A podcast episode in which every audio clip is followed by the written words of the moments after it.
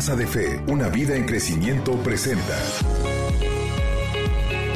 el podcast del pastor Roberto Conde, disponible en todas las plataformas digitales. Muy bien, quiero hoy darles una palabra muy especial de parte de Dios.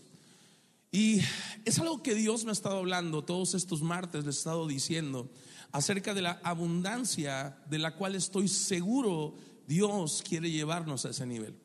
Creo que Dios quiere darnos abundancia en todas las áreas de nuestra vida, no solo en una área, ¿verdad? Quizás cuando hablamos de abundancia tú tengas la idea y pienses, ah, Dios quiere darme abundancia económicamente. Y gloria a Dios por la abundancia económica, yo lo estoy creyendo con todo mi corazón, porque si algo se necesita en el reino para poder avanzar la obra, son finanzas. El otro día estaba eh, leyendo un artículo de los, de los yadistas, ¿verdad? Aquellas personas que matan cristianos y, y, que eh, tiran bombas por todos lados y matan un montón de gente. Es un movimiento islámico extremista, le llaman, ¿verdad? ¿Por qué? Porque a través del terrorismo ellos... Ah, eh, predican la palabra. Así como nosotros hacemos invitaciones, ¿verdad? Vamos a poner que yo salgo mañana, ¿verdad? Y voy a, no sé, a Indeco y les digo, señores, el domingo hay servicio, vengan, los invito a venir, ¿verdad? Y la gente no viene, les tiro una bomba. ¿verdad? Y les hago saber, miren, no vinieron, les va una bomba. Y yo te garantizo que el próximo domingo van a venir todos. Todos, eso es lo que pasa con ellos allá. Ellos matan gente, ¿verdad? Eh, hacen cosas terribles porque es su manera de presionar a las personas a, ir a esos lugares. Ahora, en, la última intento por amedrentar a los judíos, el, reloj de arriba no está sirviendo, les, les, hago de su conocimiento si no lo han visto. Em, en, la, en, la, última, en la última, en la última, la última ocasión que los yadistas, ¿verdad? Estas personas eh, eh, extremas islámicas atentaron contra el, el gobierno de Israel, tiraron unas cantidad impresionante de bombas cada hora, cada media hora, una cosa así, por un gran número de días y meses. Ahora, eso no es, eso no se hace con, con tapitas de, de Coca-Cola. O sea, eso tiene que haber un ingreso importante de finanzas que sostienen esos movimientos. Y, investigando eso, porque me llamó la atención, descubrí que estas personas reciben alrededor de 100 millones de euros mensuales, 100 millones de euros mensuales para sostener su movimiento. Yo digo, Señor, ¿qué haríamos con 100 millones de pesos mensuales? Déjate de euros, pesos, ¿verdad? ¿Cuántas iglesias habríamos construido ya?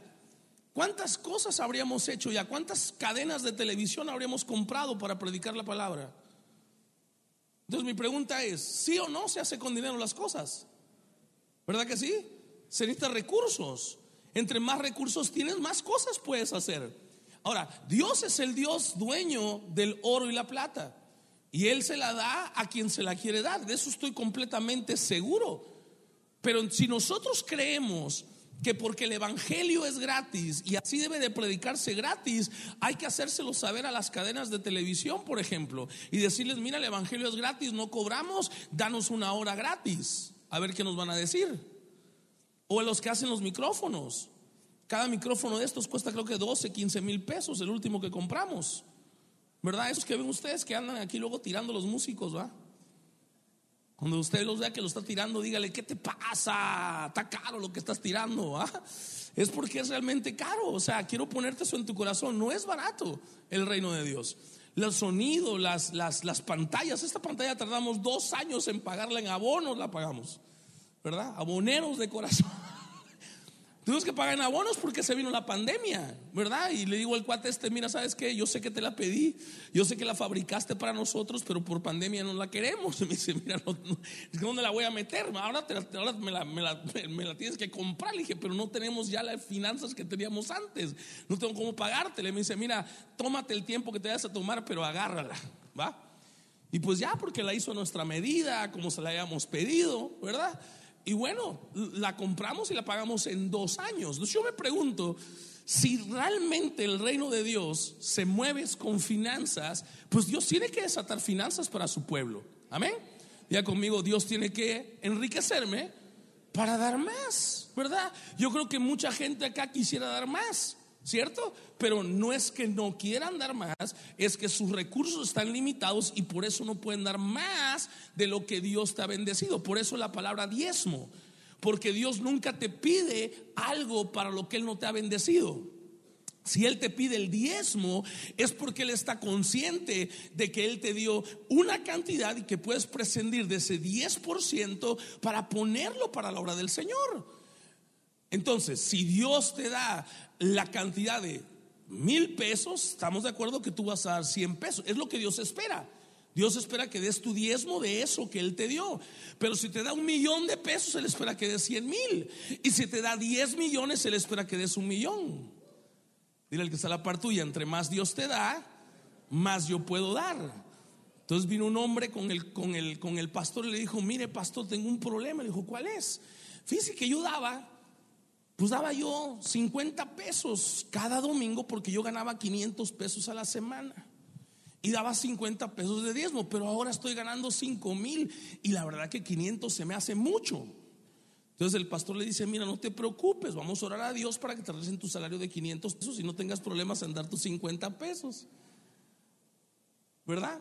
Entonces diga conmigo, Dios me pide conforme a lo que Él me ha bendecido. Dios jamás te va a pedir que empeñes tu refrigerador, que empeñes tu microondas, que empeñes tus cosas para poder dar para el Señor. La realidad es que Dios va a honrar tu fe, eso sí, me queda muy claro, pero Dios te da y te pide conforme a lo que Él te da. Ahora, cuando hablamos de que Dios nos va a bendecir en abundancia, no solamente se refiere a la parte económica, que claramente Dios nos va a bendecir, pero también habla de todas aquellas áreas en nuestra vida donde necesitamos abundancia de parte de Dios. Por ejemplo, la abundancia que necesitamos de amor en el matrimonio. ¿Cuántos quieren un matrimonio con abundancia de amor? ¿Cuántos quieren hijos con abundancia de respeto, de honra, de obediencia, verdad? Dile a tu hijo que está a la par tuya, obedece, ¿va? ¿Verdad? Porque eso es lo que Dios quiere de nosotros. ¿verdad? Y uno quisiera que los hijos fueran obedientes y que le dieran honra a su papá y a su mamá y, y que fueran de grandes bendiciones. Y a eso se refiere la palabra de Dios con tener provisión abundante de parte de Dios. Por ejemplo, la provisión abundante de parte del Señor de salud. ¿Cuántos quieren ser saludables?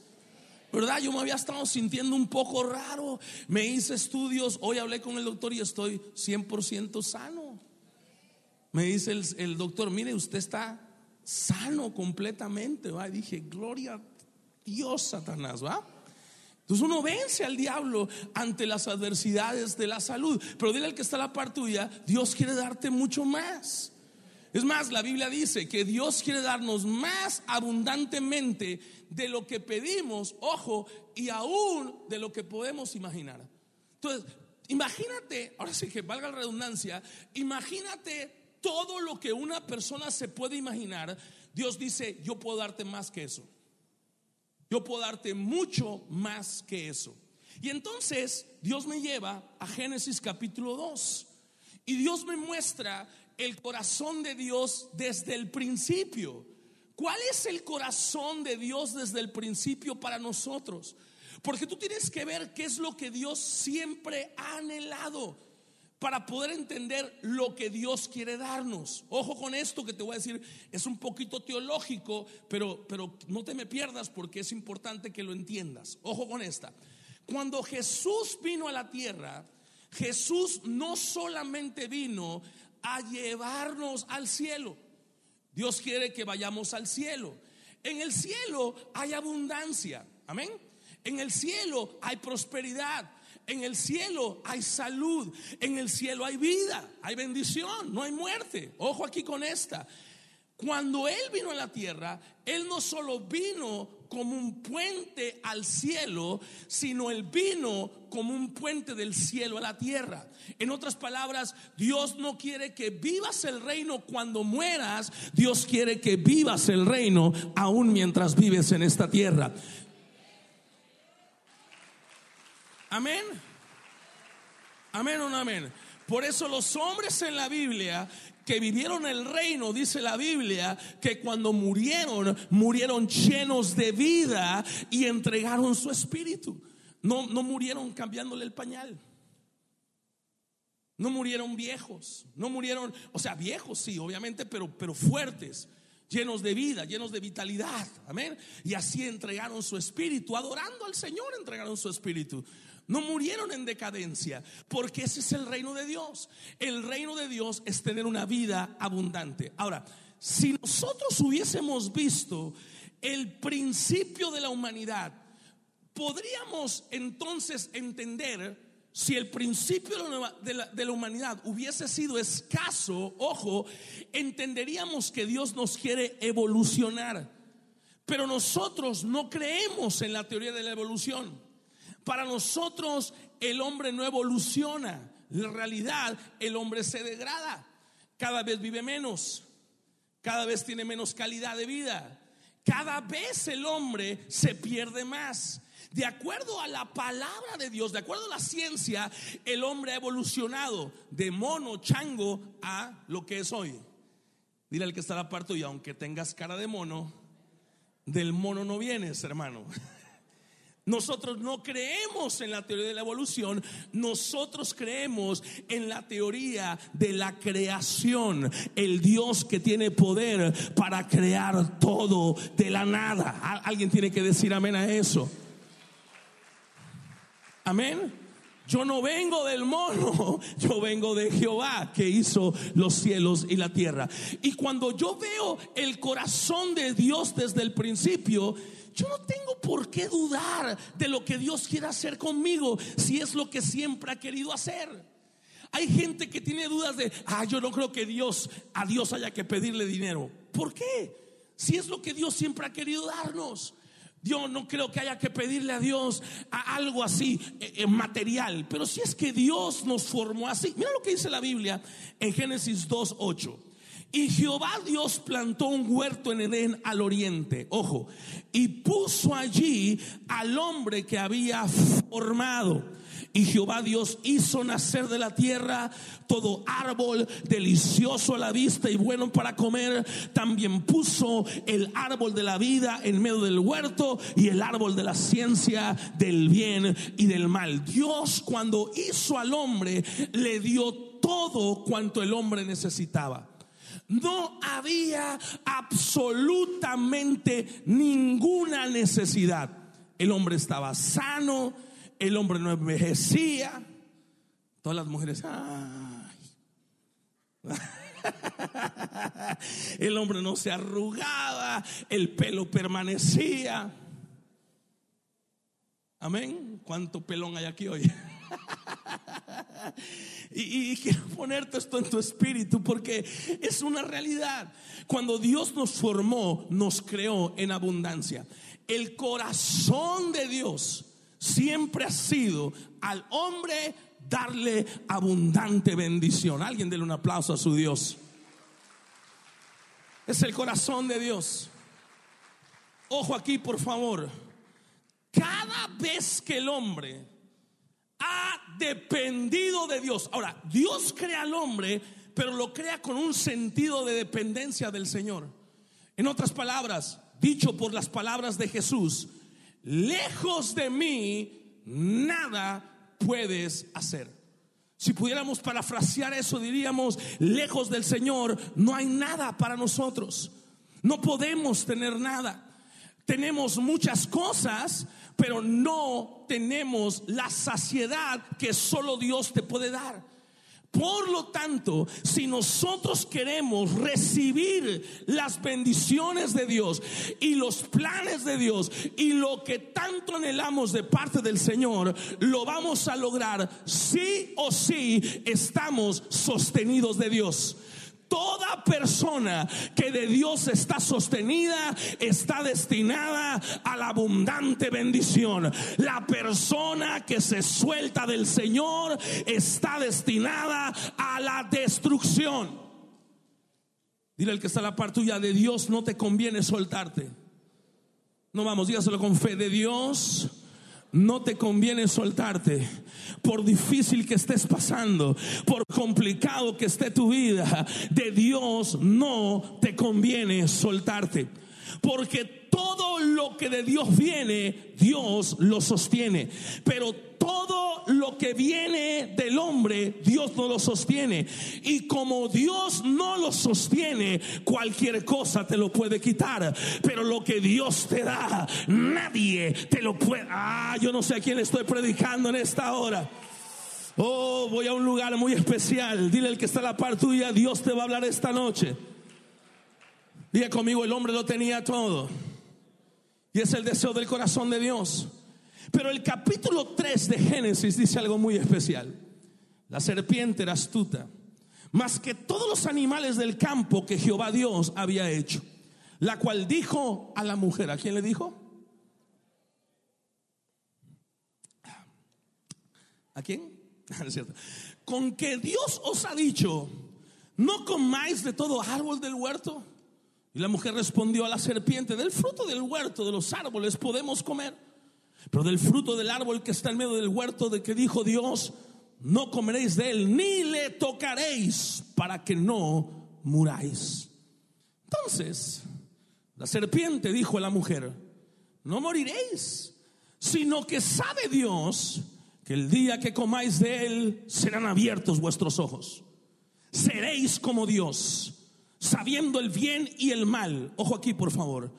Y vio la mujer que el árbol era bueno para comer, que era agradable a los ojos y codiciable para alcanzar la sabiduría. Ahora, ¿qué le hacía falta a la mujer y al hombre? Nada.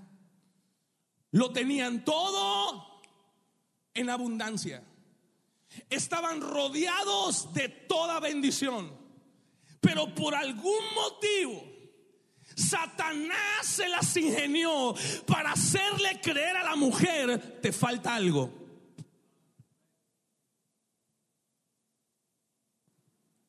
Como el diablo es astuto, ¿cierto? De alguna manera, Satanás encontró la forma de poner una duda en esa mujer. Lo tienes todo. Pero Satanás viene y te dice, te falta algo. La se cree.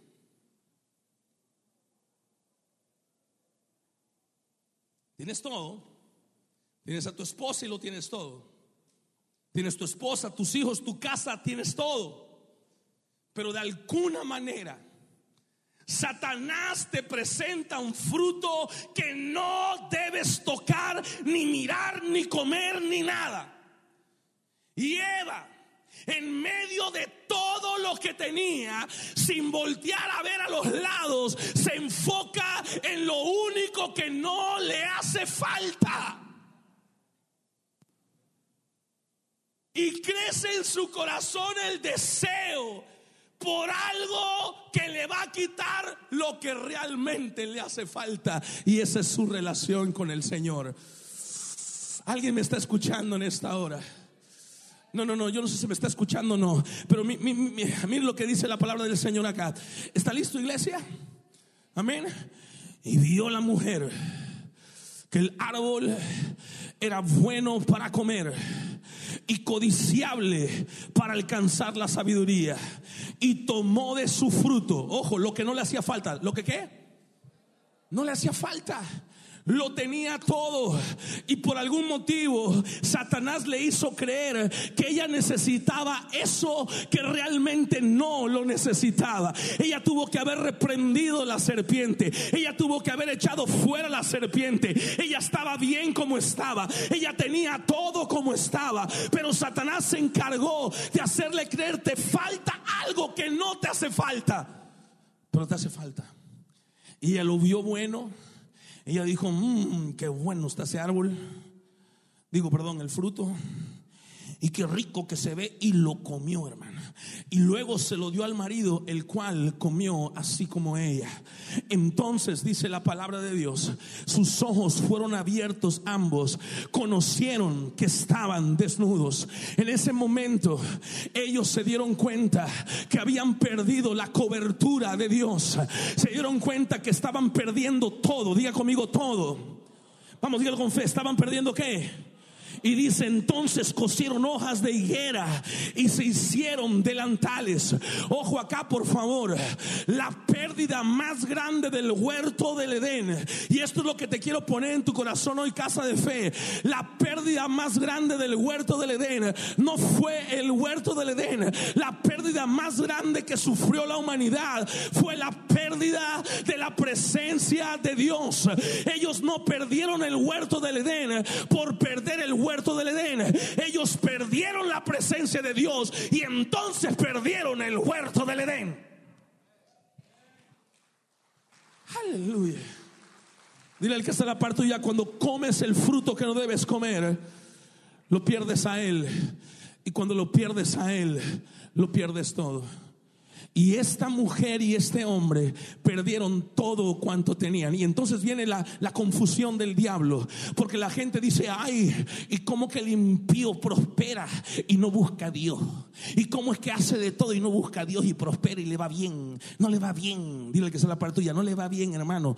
Esa persona lo único que tiene es dinero, pero no tiene a Dios. Porque la pérdida más grande no es, son los bienes materiales. La pérdida más grande es perder la presencia de Dios en nuestra vida. Adán y Eva no, el, no, estaban, no sufrían por haber perdido el huerto. Ellos perdieron a Dios y entonces sufrieron la pérdida del huerto. Y yo quiero ponerte esto en tu corazón, porque entonces Jesús aparece en escena.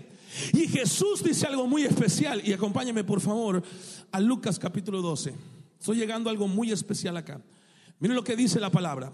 Entonces alguien de la multitud exclamó, maestro. Por favor, dile a mi hermano que divide la herencia de nuestro Padre conmigo. Y Jesús le respondió, amigo, ¿quién me puso por juez sobre ustedes para decidir cosas como esa? Y luego les dijo, tengan cuidado con toda clase de avaricia. Dile al que está la parte tuya, toda clase de avaricia. Dile al que está la parte tuya, si lo tienes a Dios, lo tienes todo. Y, yo quiero ponerte esto en tu corazón. Una vez más, diga conmigo, si tengo a Dios, yo lo tengo todo. Cuando Noemí se fue de Judá, se fue a los campos de Moab, lo perdió todo. Y cuando regresó, dijo estas palabras, me fui llena y he vuelto sin nada. ¿Y, ¿Y por qué se fue si estaba llena? Porque el diablo de alguna manera la hizo creer que le hacía falta algo que no le hacía falta. Lo mismo que Adán y Eva. El mismo engaño le hizo, mira, aquí hay un fruto que no puedes tocar, este fruto es bueno, te hace falta. Pero si tengo todos los otros frutos del huerto, tengo todo lo demás, lo puedo tocar, comer, hacer cualquier cosa. ¿Por qué habría de enfocarme en ese que no puedo comer y tocar? Y lo mismo le pasó a Noemí. Noemí, su esposo, se fue con sus hijos a una tierra donde solo encontraron muerte y destrucción. Y no fue hasta que regresaron a la tierra de Dios que volvieron a encontrar la bendición. ¿Por qué? Porque la bendición no depende de lo que hago, depende de quién me sostengo. Yo tengo que estar sostenido de Dios y entonces vendrá su bendición. Es lo que Adán y Eva se dieron cuenta. Estamos desnudos porque no tenemos a Dios. Ojo acá, antes de que Dios los sacara del huerto, ellos ya se sentían sin nada. Alguien tiene que decir amén a eso. Y mire Jesús, por favor. Tengan cuidado con toda avaricia. La vida no se mide por cuánto tienen. Luego les conto una historia. Un hombre rico tenía un campo fértil que producía buenas cosechas. ¿Que producía qué? ¿Buenas qué? Ya conmigo estaba bendecido el hombre. Este es el clásico hombre que dice, y es impío que le va bien. Y es mujeriego y le va bien. Y es terrible y le va bien. Y yo que estoy en la iglesia todo el día me va mal. ¿Por qué, Señor? Ojo aquí, por favor. Día conmigo, este desgraciado le está yendo bien. un hombre rico tenía un campo fértil que producía buenas cosechas. se dijo a sí mismo, ¿qué debo hacer? Hmm, no tengo lugar para almacenar todas mis cosechas. Entonces pensó, ya sé, tiraré abajo mis graneros y construiré unos más grandes. Así tendré lugar suficiente para almacenar todo mi trigo y mis otros bienes. Luego me pondré cómodo y me diré a mí mismo, amigo mío, tienes almacenado para muchos años. Relájate, come, bebe, diviértete. Ustedes han visto lo que suben los, hombres y mujeres hoy en, el, TikTok. No te olvides de ser feliz. No te olvides, vete al antro, vete a la fiesta. Ojo que con esta, por favor, disfruta que la vida es una. es un carnaval, dicen otros. Come, pede, diviértete. Ojo aquí. Pero Dios le dijo, necio, vas a morir esta misma noche. ¿Y quién se quedará con todo aquello por lo que has trabajado? Y ojo con esta, así es el que almacena riquezas terrenales, pero no es rico en su relación con Dios. Es un necio. Y yo quiero ponerte esto en tu corazón lo primero que tienes que entender es que el camino a la prosperidad no está en el trabajo. El camino a la prosperidad está en tu relación con Dios. Una persona que tiene una buena relación con Dios es una persona que por añadidura tendrá riquezas de parte del Señor, porque Dios lo quiso así desde el principio. Ah, yo no sé a quién le estoy predicando en esta hora, pero hoy yo te quiero hablar en el nombre de Jesús de Nazaret y decirte, Dios te trajo en esta noche para que yo te diga, lo que a ti te hace falta no es más trabajo, lo que a ti te hace falta no es más recurso, lo que a ti te hace falta es tener una relación más estrecha con Dios, porque si Dios está sosteniéndote, Dios te bendecirá y te levantará y te mostrará su gloria. Alguien tiene que decir amén a eso. Amén, iglesia. Diga conmigo, de Dios viene la bendición. El piano también, por favor. Dígale que está la parte tuya de Dios. Viene la bendición. Vamos, toca a dos, tres personas y díselo con toda tu fe de Dios. Viene tu bendición. Es tu relación con Dios lo más importante. Es tu relación con Dios lo más importante. Vamos.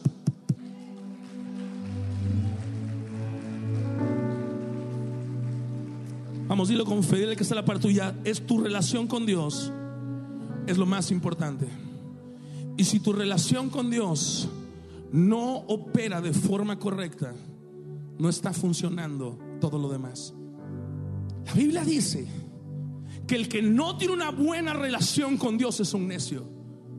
Que de nada sirve trabajar por riqueza si tu relación con Dios está caída. ¿Por qué? Porque de él viene la abundancia.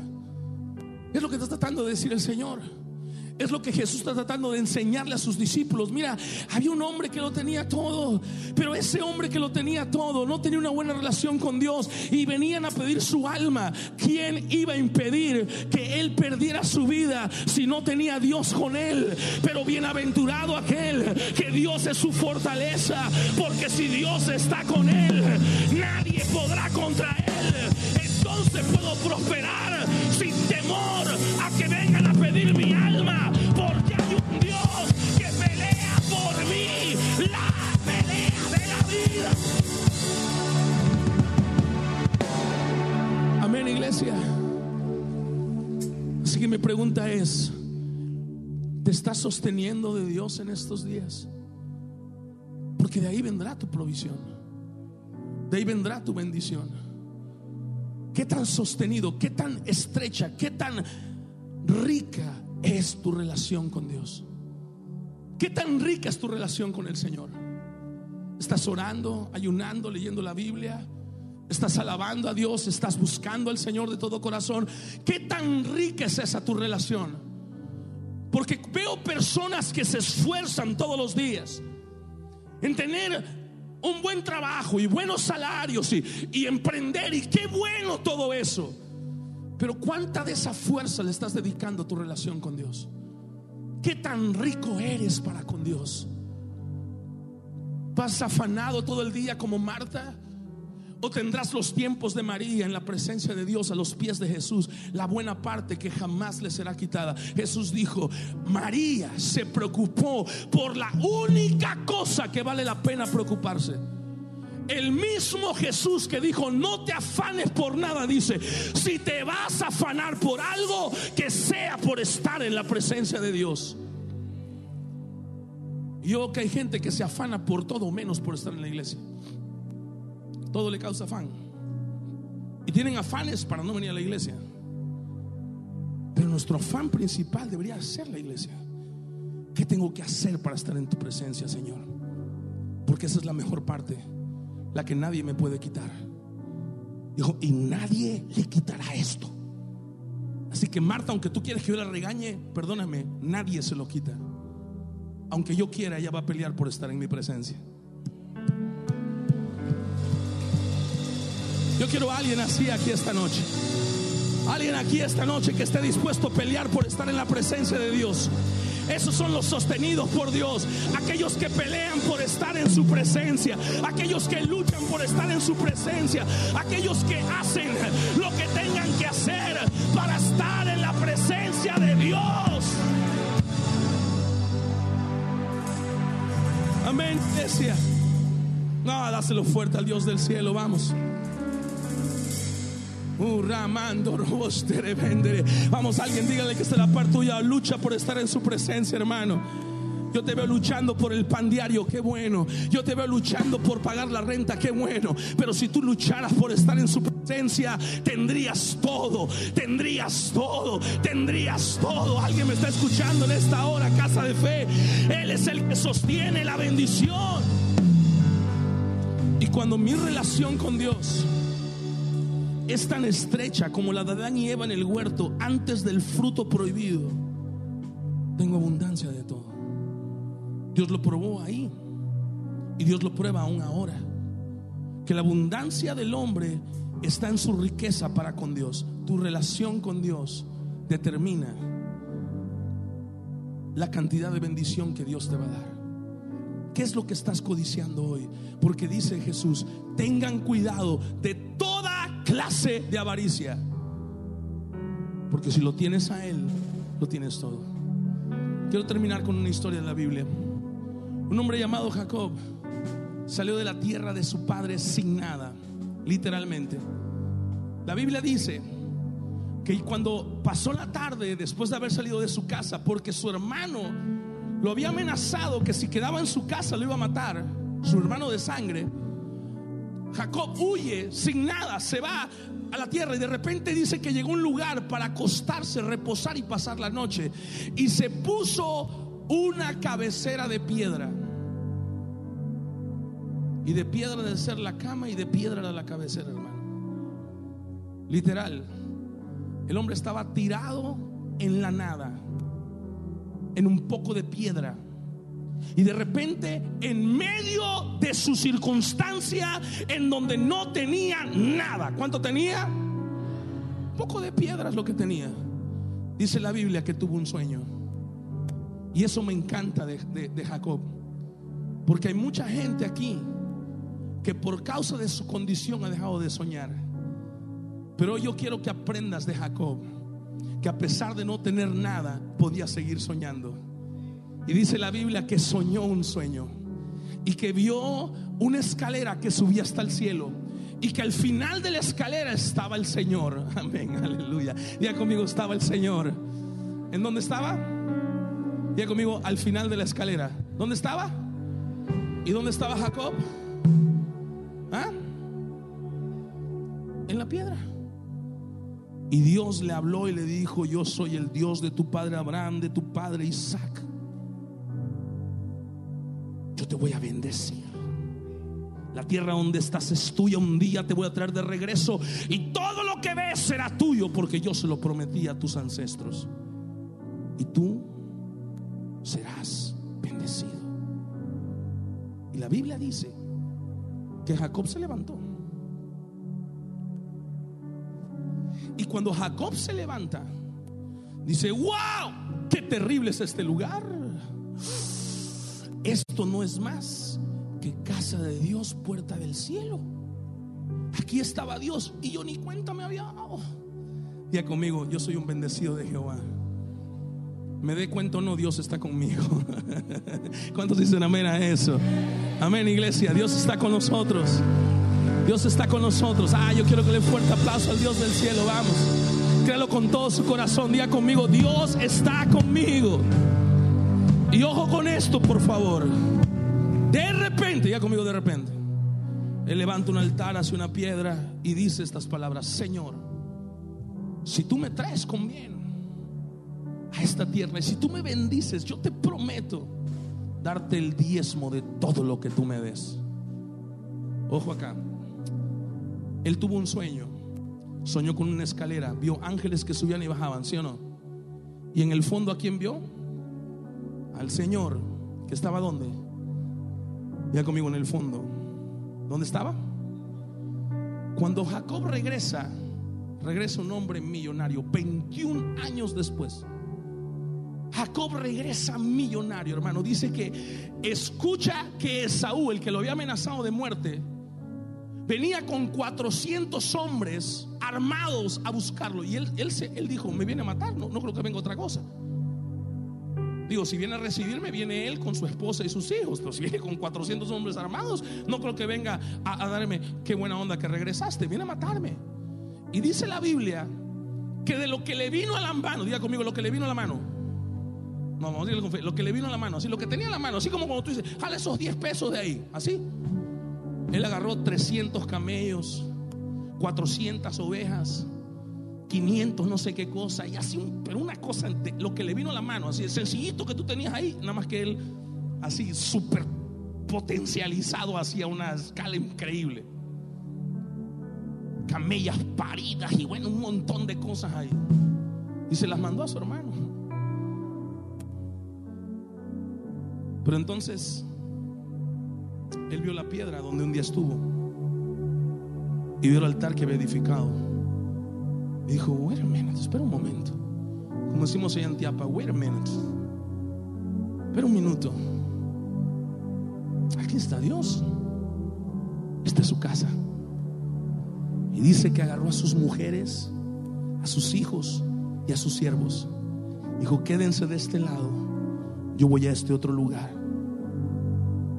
Y entonces dice la Biblia que empezó a orar, a buscar a Dios. Y empezó a luchar con un ángel.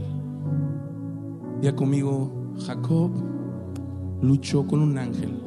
Y dice la Biblia, toda la noche. El ángel, ojo con esta, porfa, no era un ángel común.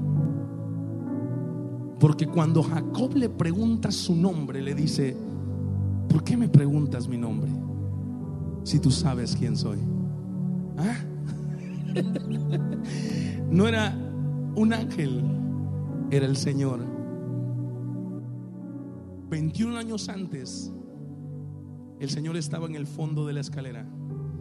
21 años después, el Señor estaba justo al lado de él, peleando cuerpo a cuerpo con él. Ah, no, yo, yo, yo quiero que usted le dé un fuerte aplauso al Señor. ¿Sabe qué me dice eso, casa de fe? Que durante 21 años Jacob se hizo rico, no solamente en su finanza, sino en su relación con Dios. Y cuando él regresó, dice la palabra de Dios, que el hombre le decía, suéltame,